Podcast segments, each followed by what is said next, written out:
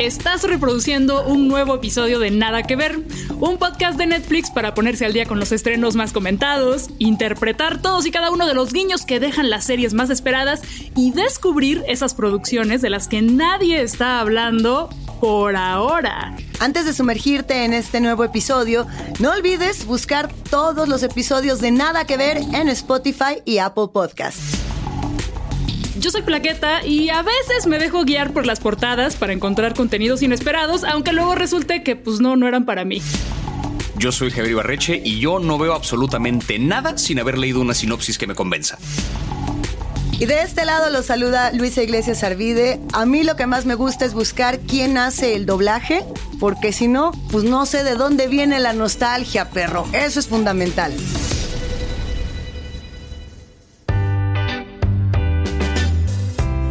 Güey, te juro que se me puso la piel chinita cuando treinta y tantos años después volví a escuchar Por el poder de Grayskull. ¿Por el poder de qué? Ay, cálmate, mi por el poder de qué. ¿Cómo que, que estás chavo, mi esqueletor? ¿Qué pasó, mi merman? Pero no, no, no, vi con sus referentes, disculpen, no, eso es de, eso es de los 60 quizá, eso es de cuando es... Este... ¿Sabes qué? ¿Sabes qué? tenemos que platicar, vente para acá, tenemos que hablar tú y yo.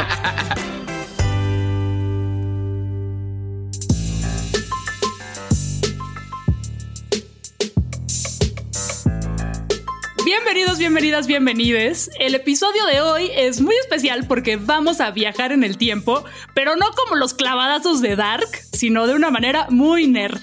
Sí, no vamos a hablar de series de ciencia ficción ni de viajes en el tiempo, sino que vamos a subirnos al carro de la nostalgia con producciones que capturan la esencia de los ochentas, poquito por ahí de los noventas también. Oye, pero eso de que no le vamos a entrar a la ciencia ficción, yo ahorita lo quiero poner en duda porque hay una de las series que sí tiene unos panoramas fantásticos increíbles. Estas series se van a otro nivel gracias a narrativas modernas y además a creadores que tienen muy, muy claro cómo usar a sus personajes favoritos. Además de eso, hoy tenemos, venga, nos ponemos de pie, tenemos a un súper invitado desde Argentina, el queridísimo Agustín M., periodista de cine, de series, recomienda de todo un poco y de todo un mucho, además fanático de Alfred Hitchcock. ¿Qué no haces, mi Agus? Bienvenido. Hola, hola, ¿cómo están? Qué feliz de estar acá. Eh, soy oyente de este podcast, así que feliz, feliz de compartir este, este episodio nostálgico con ustedes. Mi Agus, esta es tu casa, bienvenidazo, siéntete en confianza de hacer lo que tú quieras y de decir lo que no quieres también. Ahora sí que vamos a echar mucho relajo. ¿Por dónde le vamos comenzando? Yo primero le quiero hacer una pregunta a Agus y es ¿cómo se dice chaborruco en Argentina? Eh, chaborruco, por lo que entiendo que, ya me explicaron, sería acá eh, un pendeviejo, que es como justamente la, mezcla, porque pendejo en Argentina no es lo mismo que en México. Eh, pendejo es un, niño, un joven, y un viejo obviamente es un viejo, y pendeviejo sería como, como la mezcla de esas dos palabras, que se puede decir un poco a, a quienes consumimos eh, cosas que capaz podrían estar pensadas para, niños y nosotros también las consumimos. Es literalmente lo mismo que chavo ruco. Literal. Lo mismo. Pende, chavo, viejo ruco, lo mismo. Favor de no decir pendejo viejo, que eso sí no es igual. Hoy en día tenemos una gran oferta de dibujos animados para chamacos y para chavorrucos. Ahora sí que, y además para todos juntos en un mismo lugar. Hace unos 40 años más o menos el público se conformaba con las aventuras de He-Man y los amos del universo. Pero en 2021 esta franquicia se renovó de una manera inesperada y absolutamente polémica. ¿Qué les pareció? ¿A ti qué te pareció, Plaqueta? A mí me encantó, a mí me encantó primero porque sí resuena conmigo totalmente la nostalgia, a mí sí me tocó de lleno He-Man en los 80. Yo quería tener todas las figuritas de acción, veía la serie obsesivamente, dibujaba Skeletor todo el tiempo, era mi personaje favorito. y, después como adulta volví a ver la, animación original ochentera y resultó que era aburridísima y súper ñoña. Entonces que además la haya retomado Kevin Smith, que eso pues resuena más como con mi adolescencia, adultez temprana. Eh, ya con las películas que veía en la universidad y que haya sido pues, su sueño de toda la vida eh, y que se nota en el trabajo que hizo y que haya llevado a un nuevo nivel el material, esa base eh, de personajes y esa base del universo de He-Man, me pareció fantástico. Sí, es interesante porque el, eh, el, cómo retomó la serie y le completó todo lo que la serie original no tenía, ¿no? Para poner un poco a la gente en contexto, que es la serie original de He-Man y los Amos del Universo, pues esencialmente era la caricatura acerca de He-Man, que es un tipo mamadísimo que se pelea con un esqueleto con capucha. Y ya, esa es como la historia en general de toda la historia completa. Porque ¿qué es lo que pasa? Y esto lo hablaremos más adelante. Eh, la, la caricatura no fue de la cual se desprendieron los juguetes, la cosa que ocurre al revés para que los juguetes tuvieran mayor pegue en el público y se vendieran más, es que crean la caricatura. Entonces, por lo mismo, como que mezcla de repente temáticas medievales, pero de ciencia ficción, pero de fantasía, como que combina de todo un poco, eh, lo, lo, platican incluso los que hacen los juguetes de cómo mezclaron mil cosas diferentes en esta, en esta historia. Entonces, por lo mismo, la continuidad de He-Man era complicadona, ¿no? No había como tal una, una línea que seguir en cuanto, a, en cuanto al conflicto entre He-Man y Skeletor, simplemente uno derrotaba al otro cada capítulo y la cosa del siguiente retomaba desde cero. Esta serie ya le da cierta continuidad. ¿no? Comenzamos en un mundo en el que ya llevan años peleando He-Man y Skeletor, solo que aquí en el primer capítulo hay un giro interesante que es que de pronto parece ser que como que mueren los dos, ¿no? En una gran explosión, esto en el primer, primer episodio. Y a partir de ahí la aventura cambia porque pues entonces Grayskull se convierte en otra cosa, el planeta Eternia se convierte en otra cosa. Kevin Smith como que le dio a los fans de He-Man lo que siempre quisieron ver en la serie original, que es algo de continuidad, un poco de contexto, un poco de cohesión y que la cosa sí fuera evolucionando. Y acá ocurre. Y qué apropiado que fuera además Kevin Smith, que es un tipo clavadasazo de todo ese tipo de, contenido. Busquen por ahí la historia de cómo Kevin Smith estuvo a punto de escribir el guion de una película de Superman con Nicolas Cage. Esa historia solita se merece una película y esa película se merece un Oscar, de verdad. Mira, Lagos está haciendo que sí, él ya se sabe toda esta historia. ¿A ti qué te pareció? Maestros del Universo, la revelación, mi Agus. A mí, a mí me sorprendió mucho. Yo quiero contarles que, fui muy fan, muy fan de, de He-Man de chico, de, tener todos los muñecos, de, querer tener el castillo y no poder por, por, la clase económica que teníamos en, esa época en mi familia. Era como, como el barco pirata de Playmobil, era eso que, uh. solo algunos niños tenían y, ah, no todos mal, pero, pero era muy, muy fanático, muy fanático de, tener la espada y perseguir a mis primas y hermanas al grito de eh, poder de Grayskull, eh, pero por todos lados. Y, reencontrar eh, ahora esta serie, viéndola con una mirada completamente distinta. Lo que contaba Javi de, de, este giro que le da en el primer episodio es como. Me parece increíble porque es como, bueno, a todos los fans de, de He-Man y Skeletor, bueno, esto tal vez no sea para ustedes. Es como, o sea, si te gusta, quédate, pero si no, bueno, ya el primer episodio es, esto no es para vos. Tipo, ellos dos, chau, no están.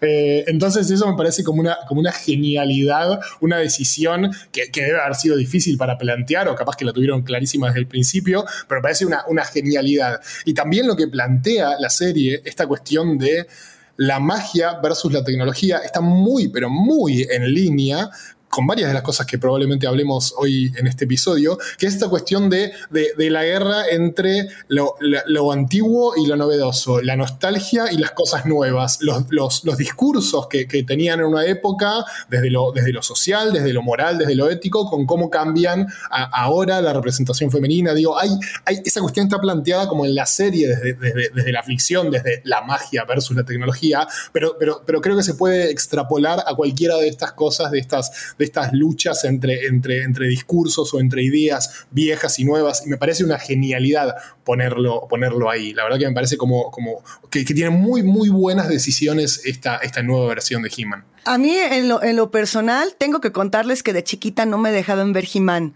Y yo no entendía por qué. Ay, espérense, espérense, voy a llegar a ello. Yo pensaba que a mis papás no les gustaban los trancazos. ¿no? Y entonces decía, ay, mis papás bien ñoños, no les gustan este, los, hombres este, ponchadotes que se agarran aguamazos, pero no era eso. Un poco ya más grande dijeron, bueno, pues si quieres verla, a ver, ahí está tu, tu He-Man. Y, me di cuenta que lo que a, mi familia no le gustaba de esta serie era la parte moralizante de la historia, el, el, que cada vez que acababa algo te decían, y por eso, niño, lava tus platos, o y por eso, muchachos, no sean hipócritas, o, por eso, chicos, no se inyecten heroína, el crack es muy malo. O sea, como que tenía esta parte absolutamente absolutamente moralizante ochentera que venía desde la creación de los muñecos, ¿no? Ahorita vamos a platicar de ello cuando lleguemos a nuestra siguiente serie. Y entonces yo jugaba con los monos con una, eh, pues con una imaginación muy separada de lo que la serie significó. Y cuando por primera vez la vi, tengo que ser muy franca. A mí me gustaba Skeletor porque me encantan las calacas. Tengo 35 años y mientras grabamos esto, tengo una sudadera de calacas y podría traerla cualquier día de la semana.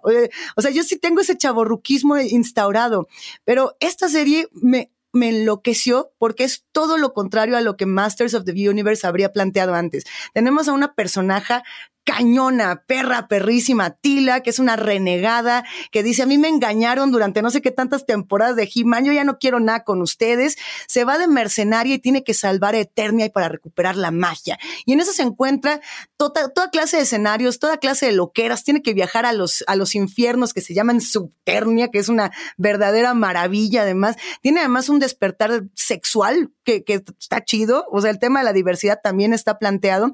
Yo me pregunto si hubiera tenido más éxito esta serie si la hubieran separado de, de He-Man. O sea, si hubiera sido una serie totalmente independiente, aunque creo que hubiera sido difícil porque lo que está chido es que forme parte de ese universo, de ese universo de, de Eternia. Me encanta el doblaje. Yo siempre estoy revisando quién hace los doblajes y sale Henry Rollins.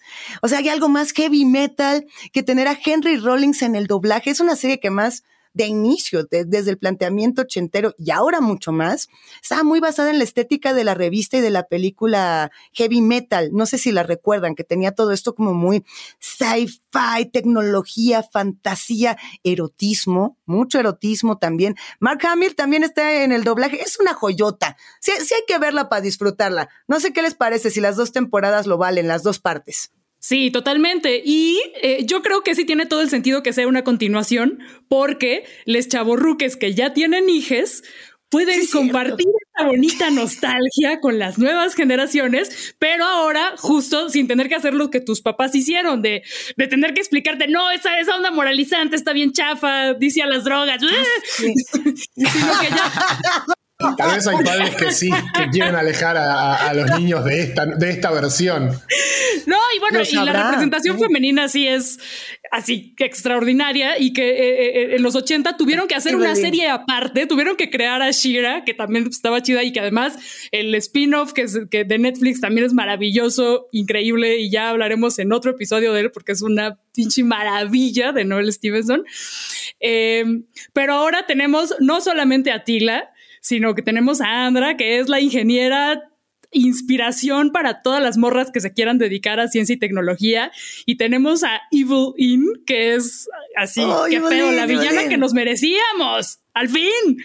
Sí, porque aparte de lo, de lo poquito que recuerdo, o sea, porque confieso que sí habré visto un par de episodios de He-Man cuando era niño, pero no recuerdo absolutamente nada de la historia. No me acordaba de las moralejas. Incluso la primera vez que vi un meme de He-Man diciendo como, y recuerden niños, no sé qué, no sé qué, yo pensé que alguien lo había hecho más adelante. O sea, que alguien agarró como un cachito de la serie y se lo habían puesto porque dije, esto no hay manera de que haya sido el programa real. ¿Sabes? Esto es una mamada. o sea, esto no, no, no puede ser que esto haya sido parte de. Pero de lo poquito que recuerdo, me acuerdo que sí había como una dinámica casi caricaturesca en el sentido como del tono entre la, en la enemistad que había entre He-Man y Skeletor.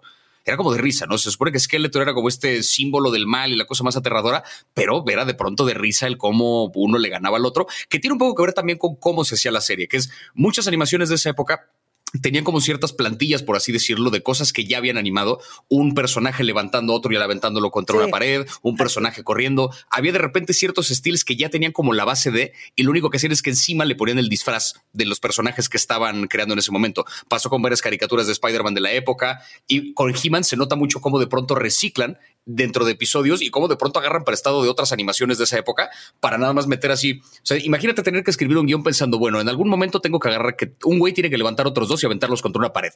A huevo. ¿Por qué? Porque ya me prestaron esa animación de otro programa y la tengo que usar porque no tengo dinero para hacer algo nuevo. Entonces, parte del por qué la serie funcionaba así tenía que ver con eso, que ya visto desde esa forma, me parece un reto interesante. Crear una serie cuando te dicen tus personajes van a moverse así tres veces en el episodio. Eso está muy cagado. Güey, aparte hicieron 130 y tantos, ¿cuántos son? Ciento... O sea, son un chingo de episodios en dos años, como tortillas, pum, pum, pum, pum, pum. Pues a huevo tenía que tenían que reciclar. Claro. Agus, ¿tú cómo ves? Yo quiero que, nos detengamos un minuto y tal vez nos sirve para unir con, lo siguiente que, vamos a hablar. Con la simpleza de los nombres de los personajes. Yo, oh. uno de chico y sin saber eh, inglés, no, entendía esas cosas, pero los nombres se llaman He-Man, Man at Arms, Eh, Evil Lynn Skeleton es todo como muy lineal y muy directo. Eso siempre, de grande uno lo entiende y siempre como me llamó mucho la atención porque entiendo que, los quienes hablaban inglés lo entendían, pero nosotros no. Y como me parecía un nombre genial, Manatarm, ni siquiera sabía cómo se escribía, pero era bastante lógico. Eso, eso está increíble. Justo los nombres que, que venían precisamente de la construcción de los monos. Eh, mi consentido era Merman y, hay toda una polémica de cómo salió el nombre, cómo salió el nombre de este personaje. Estamos dando un salto, un salto de tigre para aterrizar en una serie que ha dado muchísimo de qué hablar en, en todos los sentidos. Toys That Made Us. ¿Les gustó? ¿No les gustó? ¿Les cambió la impresión de sus juguetes de la infancia? ¿O, o se las mejoró, se las empeoró? ¿Qué sé yo? ¿Quién quiere empezarle? Para pronto mi episodio favorito es el de He-Man. Ahí está, ahí está, ahí está la conexión total. Eh, y, me encanta que haya sido pues, una, una, ocurrencia ahí medio pacheca de estos güeyes que se lo mega sacaron de la manga. Por eso es, es, muy ridículo, como los fans de los 80 que están enojados con la nueva serie, que dicen, es que no, porque eso no está en canon. ¿Cuál canon, güey? Era una ocurrencia total, así para vender chingaderas, y que estuvo muy chida, pero no mames, ¿no? eso es justo la historia de cómo se crearon los juguetes de He-Man es una maravilla. Esta serie de, de Toys R Us es una serie documental que cada episodio aborda una línea o una marca de juguetes importante en la historia y te explican sus orígenes, su evolución. Tiene por ahí un capítulo de Barbie, un capítulo de los juguetes de Star Wars, uno de Lego, uno de G.I. Joe, eh, en fin, aborda de todo un poco. Pero el capítulo de He-Man en particular es muy divertido porque en contraste con otros productos donde existía una serie o una película y de ahí salía el producto que se vendía después, con He-Man querían hacer una línea de juguetes que compitiera con el éxito de Star Wars y entonces por ahí un tipo empezó a pensar y dijo, ok, el héroe de acción más como mamado que hay está bastante flaco. Lo voy a hacer mamadísimo. Y de repente le puso así como un montón de plástico alrededor para que se viera todo grande. Y después, ¿y cómo se llama? He-Man a la verga. Dos veces hombre, así porque es fuerte. Ah, su He-Man, ¿no? Y llegan a presentarle la línea de juguetes y entonces está Man at Arms y está el Merman y no sé qué. Arman todos este como personajes que no tienen nada que ver uno con el otro y les dicen los ejecutivos, sí, pero ¿cuál es la historia con la cual van a vender esto? Ah, no les dijimos, hay un cómic. ¿Cuál cómic? Lo acabo de inventar, tú sígueme la corriente. Pero el cómic es que los niños de cinco años no leen. Ah, no les dijimos, hay unos especiales de una hora en la tele. Y de ahí, o sea, una serie que se sacaron de verdad del culo porque no tenían cómo vender estos juguetes. Y por lo mismo, y eso lo saben ellos, era como una especie de licuadora de creatividad esta serie. Que si ciencia ficción, ciencia ficción. Que si magia, magia. Que si medieval, medieval. Que si dragones, dragones. Que si mutantes, mutantes. Lo que sea. No había ninguna cuestión, ninguna lógica. Y eso es lo que le hacía tan divertido porque ves de repente un robot peleando contra un pinche cavernícola ahí que tiene una espada contra un esqueleto, contra un... nada tiene sentido y eso lo hace tan divertido. Y ese es uno de los capítulos. El capítulo de Star Wars a mí me voló la cabeza. O sea, la historia de ese juguete... ¡ah! ¡Ah! Llegamos a ello. Agus, ¿qué piensas? La serie la, la, amé. No vi todos los episodios, que me parece que eso es lo interesante de este tipo de series, que podés agarrar como episodios random y, verlos en cualquier momento, o, incluso los que más te interesan, porque los que son los que más conectás con, tu infancia. Uno que, me gustó mucho, que si quieren ahora después lo hablamos, es el de la segunda temporada, que es el de, las tortugas ninja. Me, volvió loco ese episodio. Me encanta, me encanta, me encanta la historia, me encanta cómo, cómo cuando ya estaba establecido, porque esto era como una segunda, eran, eran los, los 90 y era una, como una segunda época, los, juguetes de, acción y los juguetes para niños, ya estaba establecido como, como, como commodity, como producto de venta en base a series y a dibujos y demás. Eh, y me encanta cómo se llega a través de dos, no sé si lo vieron, pero, pero son dos, dos, dos tipos que tenían ganas de escribir cómics como, como su héroe, Jack Kirby, se juntan y empiezan a escribir y decir, che, bueno, a ver qué hacemos. Y, escribieron uno y no le salía y dijeron, che, dibujé esto y era una tortuga. Ah, yo, a ver, te, hago una, una, más. Che, hacemos un grupo y qué nombre le ponemos. Eh, bueno, tortugas eh, mutantes ninjas adolescentes, como cuatro, palabras random. ok, a, ver, a ver, a ver si funciona. Bueno, funciona, funciona bien. Y cómo se va desarrollando todo eso y se convierte en una empresa mega millonaria. Eh, me parece como, como esa, esa es la, magia atrás de estos episodios que, me vuelve loco. Creo que por ahí, eh, creo que era Carlos Vallarta que tenía un chiste donde decía de las tortugas ninja mutantes adolescentes. Dijo, ¿quién habrá sido el genio que las hizo adolescentes porque no se confunda con las ordinarias tortugas ninja mutantes. No, no, no. O sea, para que quede claro, son las tortugas ninja mutantes adolescentes. Una cosa sí decía que es como claro, o sea, la cuarta palabra de ese título ya sobra, ya todo lo anterior ya, ya no tiene sentido. Las tortugas ninja son de las colecciones de juguetes de las que habla esta serie. Esa fue la única que sí llegué a tratar de completar. Yo sí tenía por lo menos a las cuatro y a Splinter sí los tenía con varios accesorios ahí porque las tortugas ninja, respect. Es lo que te iba a decir. Yo tuve todas las versiones habidas y por haber del Splinter. Además, no era Splinter, era el Splinter, así, el chido. Lo tuve en todas las versiones, a todos mis hamsters, que cada uno de ellos murió lamentablemente, que era, eran Splinter 1, Splinter 2, Splinter 10, Splinter 28. Yo tenía una fijación con, este roedor, pero además convivía con todos mis ponis, porque yo era niña pony. Yo no sé si a ustedes les tocó la fijación de los ponis, pero yo tenía ponis, tenía Splinter y además de ello, porque esa era mi colección. Tenía, por supuesto que tenía mi Skeletor, porque ahora sí que uno no es nadie sin su Skeletor. Y yo tenía a mis Power Rangers, porque, oh, no sé ustedes, pero yo era Trinity. O sea, yo sí estaba clavada. Yo era Trinity, amarilla, SAS, háganse paya. Y esos eran, esos eran mis juegos eh, de, chamaca. Ahora pienso mucho en esta construcción de los juguetes y viendo esta serie. Eh, me dejaron fría muchas cosas, para bien y para mal. De pronto me hizo sentir esta serie que los juguetes tienen un instrumento o han funcionado como instrumentos moralizantes de la sociedad. Y lo digo particularmente en el caso de He-Man, con estas enseñanzas morales que eran para vender, para capitalizar. Lo digo por el episodio de Barbie, donde tuvieron que vestir a la Barbie de novia para que se pudiera vender con las niñas y para que tuvieran un modelo aspiracional. Y lo digo, por ejemplo, con el caso de G.I. Joe. No hay un episodio donde están hablando de estos muñecos de altísima calidad, súper chidos. Y bueno, los que llegamos a ver estos muñecos, los originales, los primeritos de G.I. Joe, sabemos que eran unos muñecos de, de, de un material muy, muy chido, muy bien cuidado. Pero lo que decían es, a ver, no podemos decirles muñecas porque las muñecas son de niñas. Entonces, vamos a decirles a figuras de acción. Chale. O sea, ¿qué veo con los fabricantes de juguetes con altísima moral y que todo estaba basado en el consumismo, ¿no? Creo que los que se veían más liberales en ese sentido fueron los Star Wars. Yo por ahí todavía tengo mi Gribus que, que mueve las manitas como que son de paz, pero fuera de eso, no lo sé.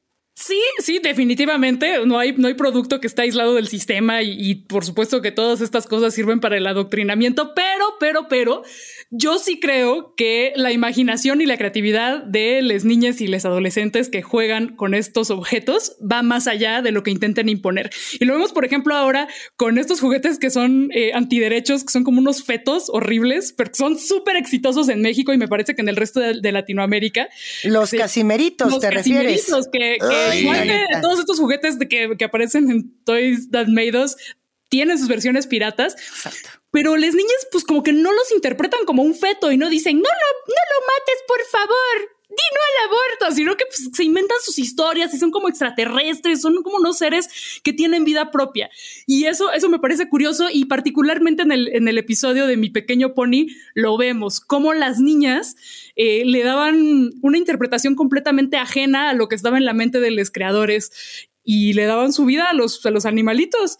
Oye, de voladísima, solo quiero comentar sobre eso, que yo tengo una chamaca y, que justo esta chamaca tiene casi siete años. Ella me pedía y me pedía y me pedía y me pedía y me pedía ese ser antiaborto que ahora está en todas partes. Y decía, no, no quiero, me rehuso. Hasta que dije, bueno, sí, pero no es un ser antiaborto, es un alien. Y, a partir de ello fue como, inventa tú lo que quieras con esto. O sea, no puedo detener esa imaginación, crea tú. Y, y esa también es parte de, de, esa, de eso que estaban comentando que me parece tan valioso. Estas series están hechas para que nosotros podamos también reconectarnos con esas nuevas generaciones o conectarnos por primera vez. Sí, está chidísimo eso. Sí, de regreso con esos juguetes. Augusto, ¿tuviste alguna de estas? O sea, de los capítulos que hay en la serie, ¿alguna colección que te haya interesado más o que hayas tratado de completar tú particularmente? ¿Cuál fue la que más? Perdón por ser repetitivo y viene un momento muy bajonero, les pido disculpas acá, preparen los, los, los pañuelos descartables, pero yo tenía una colección enorme, enorme de He-Man que mi madre, que mi madre me hizo regalar a, niños que, yo, ya, yo tendría 11, 12 años, entonces estaba como grande para jugar a esas cosas, y ella me dijo, hay que regalarlo, otros niños no tienen esos juguetes. Y me hizo sentir culpa y lo regalé y nunca se lo perdoné. Nunca. Nunca. Hoy se lo sigo reclamando. Tenía, yo tenía, usted, esto no sé si lo van a recordar, porque ni siquiera era un personaje, era como, lo habían agregado solo como un juguete. Había una especie de dinosaurio que era como, como largo y tenía como, como, las, las, como las vértebras, podías poner a los muñecos sentados y entraban exacto las, las, piernas. Era perfecto y tuve que regalar eso. Y hoy lo pienso y, se me cae una lágrima. Pero yo también voy con mi historia triste y de, y de, valle de lágrimas. Y es que en mi casa no había varo, no había dinero, cero varo. Entonces yo los pocos juguetes que tuve eran piratas del mercado y que eran como con rebabas y huecos que se les metía el, agua. Eh, y obviamente los mis vecinos fifís se burlaban de mí, decían, ah, eres pobre, vas a escuela pública y tienes juguetes piratas, como de comercial. Pero ahora me encantan y ahora me he dedicado a, comprar, porque pues, se perdieron en, la historia, pero a volver a comprar estos bootlegs de todas, de, todas esas caricaturas y esas series que me gustaban. Eh, y mi favorito es Battle Cat, que aquí tengo, así todo, todo pirata. bueno, para los que no lo vieron, pues se lo pierden, pero vamos a ver si subimos una foto a redes, por lo menos llévatelo a pasear. Ahora sí que como si fuera este muñequito de Amelie, te lo llevas a unos jardines y le tomas unas fotos por ahí, mana. yo sí. recuerdo que hubo un periodo cuando era, cuando era niño que yo estaba, pero peligrosamente obsesionado con mi juguete pirata de los Thundercats que era el guantecito, este culero de plástico que te vendían así que con todo el algodón de azúcar y la espadita de, o sea, la espada de leono y ya, con eso. Y era pirata, pero era el que teníamos todos, ¿sabes? Como que en, claro, por lo menos en el contexto que había alrededor era como de por qué gastarías más de 20 pesos en esto eres imbécil o qué. O sea, como que ahí estaba la mano, ¿sabes? La versión barata. Yo con ese jugaba muchísimo porque era también esta parte de, del juguete en el que, vaya, tú ahí sí puedes interpretar. Ahora sí, un poco con esta cosa de actor que tuve siempre, es un, yo, yo no quería ser titiritero, yo quería, yo quería ser el personaje. Entonces a mí me das la espada, mejor. Oye, bueno, ya para ir saltando de serie en serie, saltos, vuelos de tigre, eh, posición de grulla y demás, eh, efectivamente todos tuvimos estos juguetes, alguno, y, y estaría buenísimo que quienes nos están escuchando escuchando nos comenten en redes cuáles eran sus propias colecciones. Si tienen, nos vayan mandando fotos, vayamos echando entre todos un poco de relajo en ese sentido. Hijo, eh, todos tuvimos uno y yo no sé si de esta serie, por ejemplo, eh, tuvimos la nostalgia suficiente para regresar y ver todo lo que hay. Estamos hablando de tres temporadas, tres temporadas de Cobra Kai y tendríamos que hacer el regreso hacia Karate Kid, pero no sé si nos dé tiempo. Así que, ¿con qué nos quedamos? Con su puritito Cobra Kai, ¿les parece? Ay, pero tantita nostalgia, tantita nostalgia. Poquito, ya que por muy Su Miyagi, su Miyagi. Sí, y bueno, el furor en los 80 de, del karate, que todos queríamos aprender karate y que había estudios de karate por todos lados y que tenían la ventana así como que una vitrina y veías a las niñas ahí. ¡Ah! ¡Ah! Yo nunca tomé clases, pero me quedé con las ganas. Yo tampoco tomé clases nunca, pero sí tenía un par de compas que practicaban karate. Y sí me acuerdo, no sé si es mi imaginación, pero recuerdo un pasado hace, ¿qué te gusta? 20 años, donde era más común encontrarte doyos, ¿no? Como en la Ciudad de México, por ejemplo. O sea, como que era más común de repente encontrarte un dojo grande justo con la ventana y como con el letrero así y ver a la banda ahí entrenando, entrenando adentro. Sigue siendo una disciplina más o menos popular, pero nunca como en el contexto de cuando salió Karate. Estamos hablando de una película que le dio vueltas al planeta. Bueno, le hizo fue de estas películas que, que, le hizo la carrera y no a los actores principales. Estamos hablando de cómo Ralph Macchio, por mucho que ha hecho en otros proyectos pequeños, grandes o de mediano tamaño después de esa película, sigue siendo recordado por todo el mundo como Daniel.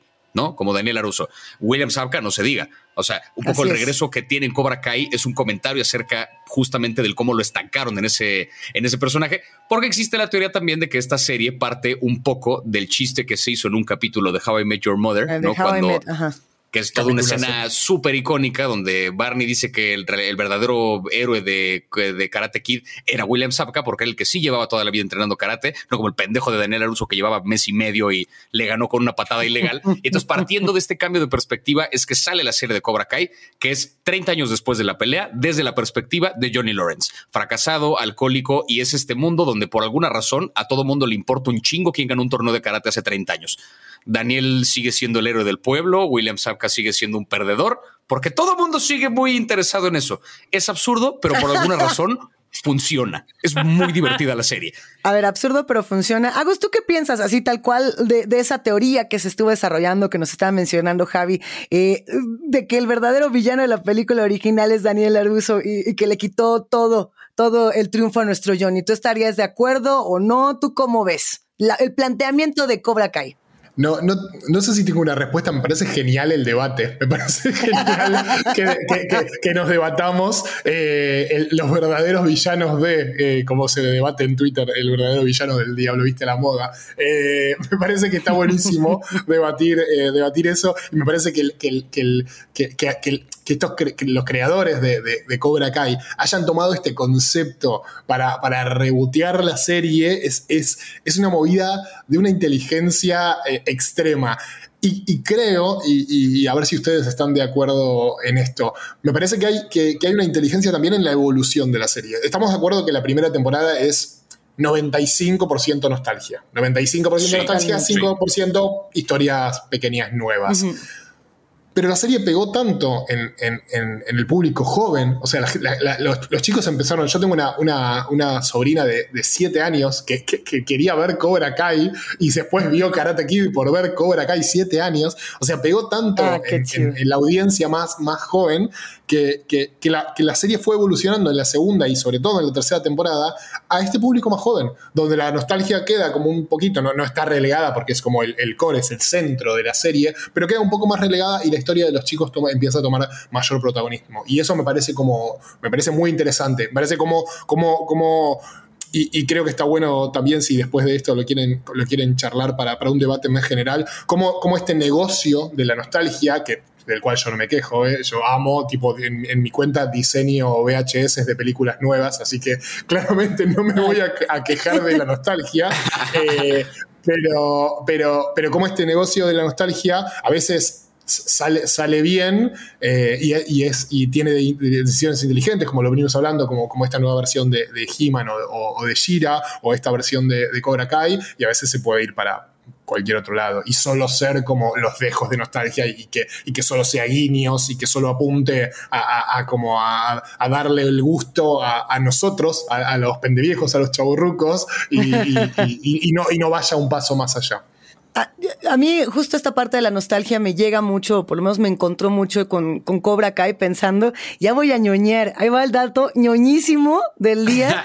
Me quedé pensando en este libro de Miguel León Portilla que se llama La visión de los vencidos y que un poco... Uy, sí, sí, sí, sí, sí, sí, no, tiene mucho que ver, les juro que no tiene mucho que ver con Cobra Kai, pero pues si lo pueden leer, pues de una buena, porque es parte de nuestra historia y sobre todo de la historia de la nación. Cobra Kai, Luisa, no demerites tu dato ñoñísimo que está increíble, no lo había pensado, sí. Juro que sí, porque yo lo que pensaba es, la historia como tal, en todas las naciones la cuentan quienes ganaron. Los ganadores siempre son los que cuentan las historias. Y lo fabuloso de Cobra Kai es que la visión que te está contando es la de los perdedores, la visión de los vencidos, aquello que no siempre tenemos la oportunidad de decir. Y no solamente ellos, sino que te está contando el qué pasó después con esos otros vencidos. Está la historia de Miguel, que es un chavo que la tiene súper difícil. Está la historia de Robbie, eh, que es otro chamaco que se la pasa mal. Eh, está la historia de las morras, que también, o sea, como que hay muchas historias de jóvenes que están pues reinventando o, reconociendo ese viejo camino que ya teníamos de Karate Kid, pero ahora en, nuevas generaciones. Y la verdad es que en ese sentido yo de pronto decía, no, yo quiero, yo quiero conocer más de la historia de los rucos, ¿no? Yo, yo bien ruca, por supuesto. y los chavos tienen historias, yo creo que mucho más chidas que experimentar y mucho más chidas que contarnos a veces también. Sí, que el un poco combinando estas dos cosas, ¿no? Que tiene que ver con lo de la nostalgia y con el cambio de perspectiva. Karate Kid como producto sigue siendo lo mismo hace treinta y tantos años que lo que es ahorita. Lo que cambia a nivel de la sociedad que lo, que lo percibe es justamente la perspectiva desde la cual la vemos, ¿no? Entonces, a lo mejor el público que veía Karate Kid tenía una serie de ideas y de, y de afiliaciones este, políticas, ideológicas y demás que son distintas a las que tenemos hoy. Entonces, por un lado, es interesante que la serie haga esto de decir, sí voy a reciclar este producto, o sea, sí voy a volver a vender entre comillas, el producto que es Karate Kid, pero le voy a dar la vuelta dándote justamente la visión del perdedor. Hay un capítulo incluso en el que Johnny Lawrence cuenta breve, en cinco minutos, la historia completa de lo que ocurre en Karate Kid, pero desde su perspectiva, de cómo él tenía una novia con la que estaba medio peleado y de repente llegó este idiota que venía de otro pueblo y le robó a la novia y después le ganó en la pelea y cuenta toda la película desde otro lugar, entonces como un, ok, me reciclaste el producto, pero ya le diste una vuelta y me lo contaste desde otra perspectiva. Y en este asunto de la nostalgia es jugando con esta cosa de que están reciclando el producto, se burla lo suficiente del producto original en la primera temporada como para decir, sí, nostalgia, nostalgia, nostalgia, pero dejemos que eso descanse para ya después darte una historia diferente.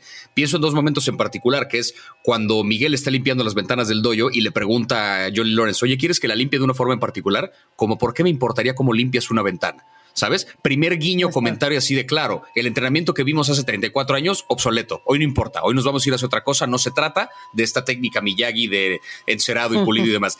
Y la segunda, que es hacia el final de la primera temporada, cuando de repente en este gran torneo de karate llega otro, el único adolescente que no se metió a ningún grupo de karate y ve que el estadio está lleno y la gente aplaude y grita y vitorian y es como, esperen, el, de, el karate nos ha gustado por 50 años. O sea, soy el único que no sabía esto hasta ahorita, que me parece un momento genial porque dices, claro, o sea, ¿alguien sabe de un pueblo real en el que la gente vaya a ver el karate? O sea, no mamen, eso no, no tiene ningún sentido, pero en esta serie como que justo es un, vamos a plantear este universo en el que todo mundo es fan del karate como si fuera Chivas Pumas, ¿sabes? Pero lo vamos a hacer desde un lugar como nos vamos a burlar de lo ridículo que es.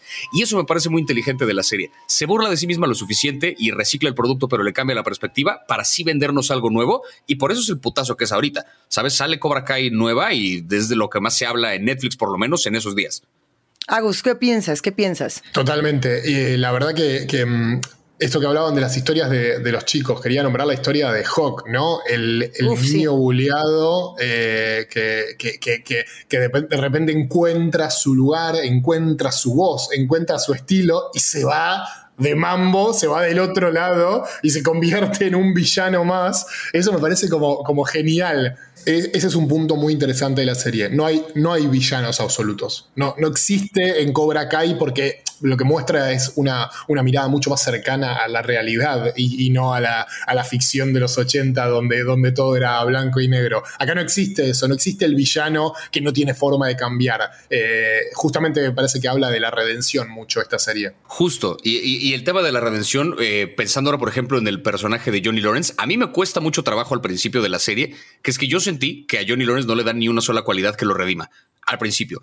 O sea, tiene esta cosa de pensamiento como muy retrógrada y muy clavado en lo suyo y es medio infantil y de repente, o sea, en el primer capítulo se agarra vergazos con unos adolescentes, dice, señor, no mame, usted es cinta negra, o sea, tiene no sea payaso. Exacto, o sea, como que es, me lo hacen demasiado villano al principio, sentillo, pero conforme avanza como la vida lo sigue golpeando desde tantos lugares diferentes a pesar de que él intenta cambiar, justo como que eso, le da poco a poco sí se redime ante los ojos del espectador y ya se convierte en un personaje un poquito más entrañable. Si logran bien, por ejemplo, que Daniel Aruso caiga mal al principio.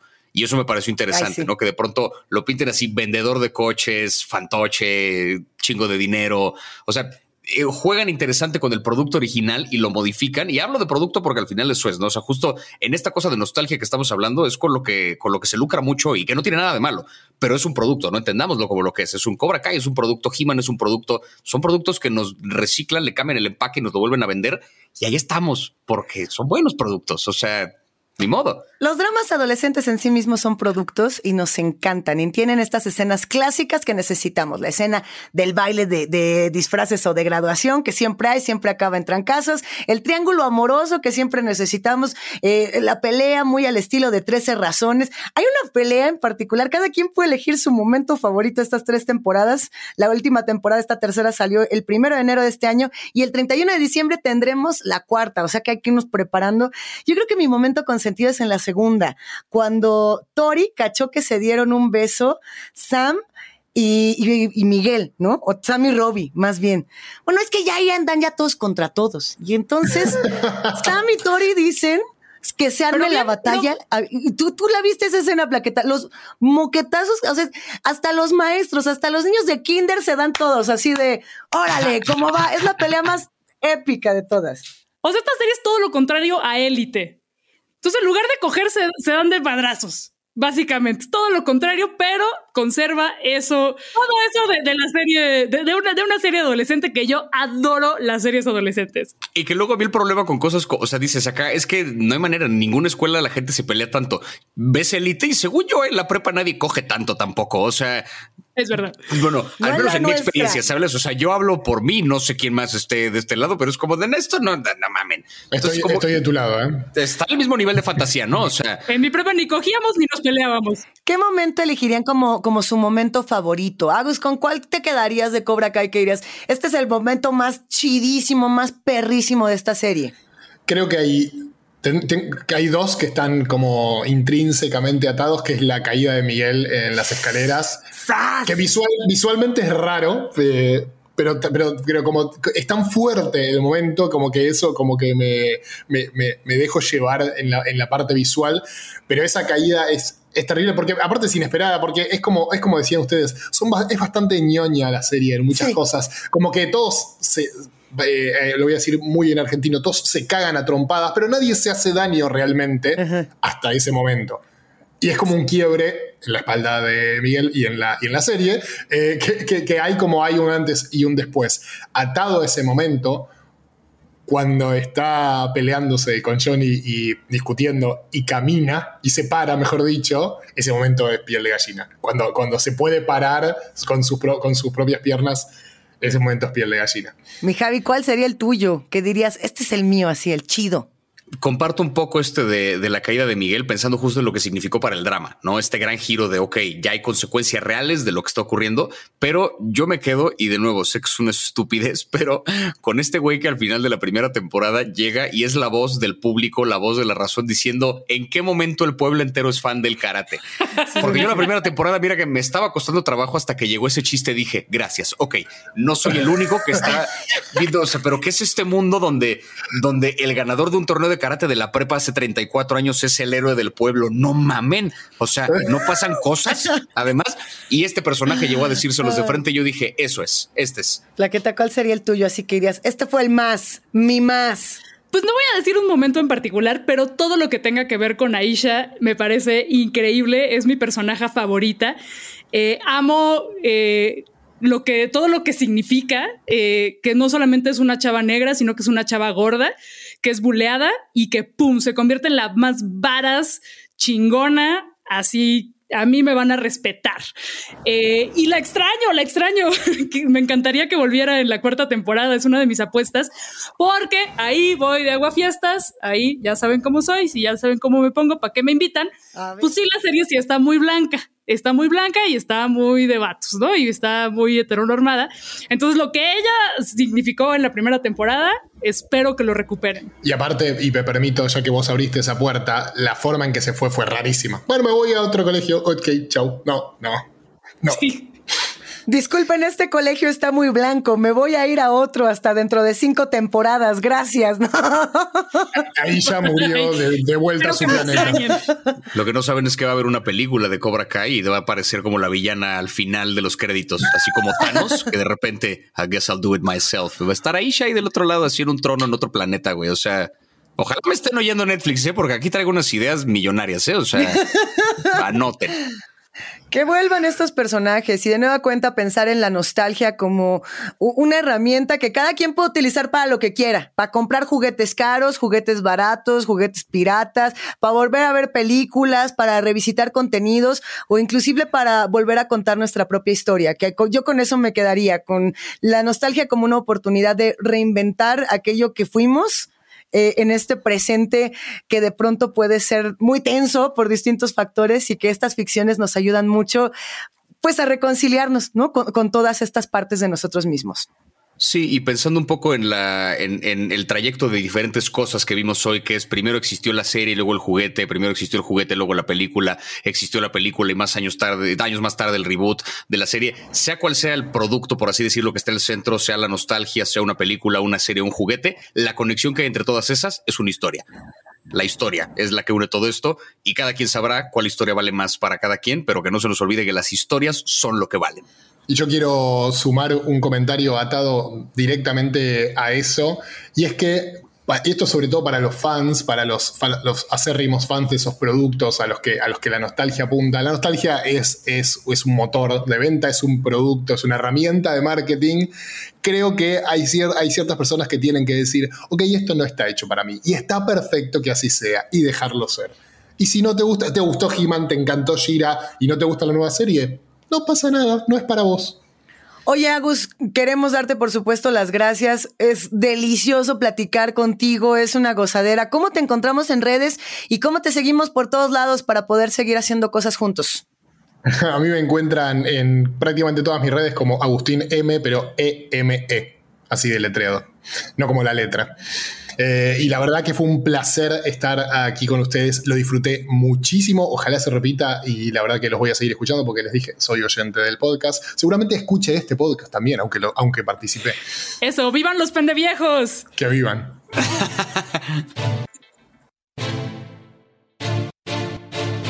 Llegó el momento de decirle adiós a este episodio, pero no a los contenidos que van a seguir siempre en nuestros corazones. Corazones que, dada nuestra edad, ya nos tendríamos que ir a checar. No vaya a ser. Seguirán en nuestros corazones y también en el catálogo de Netflix. Si tienen alguna otra recomendación ideal para chavorrucos pendeviejos, como se dice en Argentina, no duden en compartirla en nuestras cuentas de Instagram porque las necesitamos.